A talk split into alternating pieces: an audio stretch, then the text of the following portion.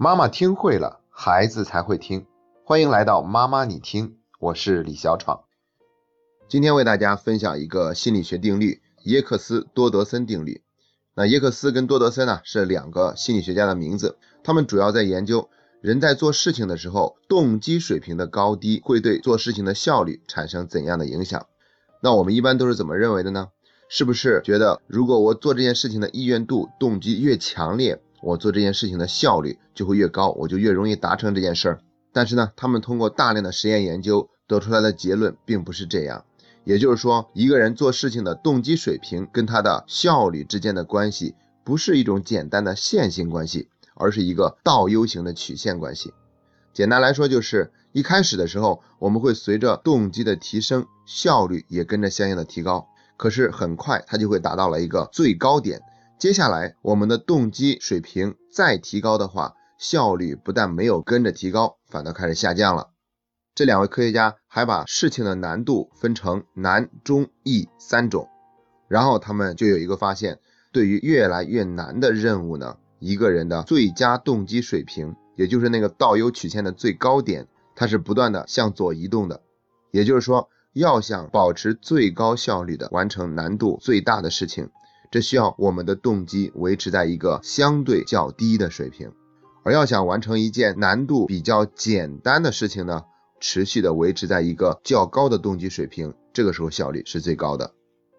那我们来总结一下，看一看耶克斯多德森定律都在告诉我们什么：做事情并不是动机越强，它的效果就越好，而是有一个最佳动机水平。太弱的动机和太强的动机都会降低做事情的效率。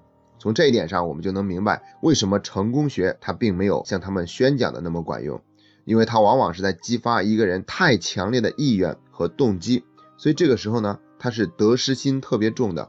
按照我们这个耶克斯多德森定律，它处于一种超出最佳动机水平的状态，效率反倒是下降的。而且成功学呢，他们要实现的那个事情、那个目标，往往都是难度比较大的，这样的话才能满足自己的胃口嘛。但是呢，事情的难度越大，它的最佳动机水平相对就越低。也就是说，需要一个更低的动机强度，才能够保持在最佳的动机水平。我们做的事情难度越大，我们越要学会克制自己的那份企图心。那你看哈，这个心理学的定律都不是很复杂的东西，在我们古代早就有了这样的智慧。两千多年以前，孔子就曾经说过一个词“过犹不及”。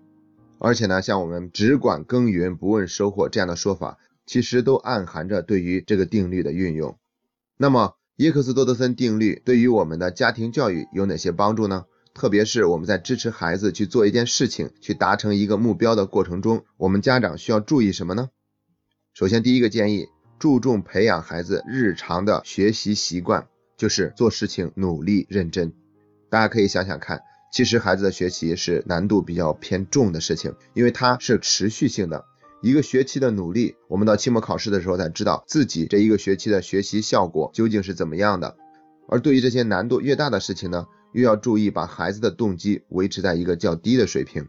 所以，我们如果想让孩子每天学习的时候都是特别的拼命，这并不是好事儿。所以，我们就让他在日常的习惯中去一点一滴的养成，把他始终维持在一个较低的动机的水平。但是，一旦他养成了习惯，就会持续。所以，我们可以对孩子说：“你只要认真努力就是好的。”这样的做法还有一个好处，就是会让一个孩子把成败的归因归结到自己的努力程度上面。一旦他真的没有做的多好，他也会想，只是我努力的程度不够，我只需要再努力一些就好了。以前呢，我们也曾经讲过，一定要夸孩子努力，不要夸孩子聪明，也是同样的一个道理。那第二点呢，要注重过程，不注重结果。也就是说，我们要告诉孩子，你的学习成绩最终是怎么样的，我并不是最关心的，我更关心的是你为了达成自己的目标是怎么做的。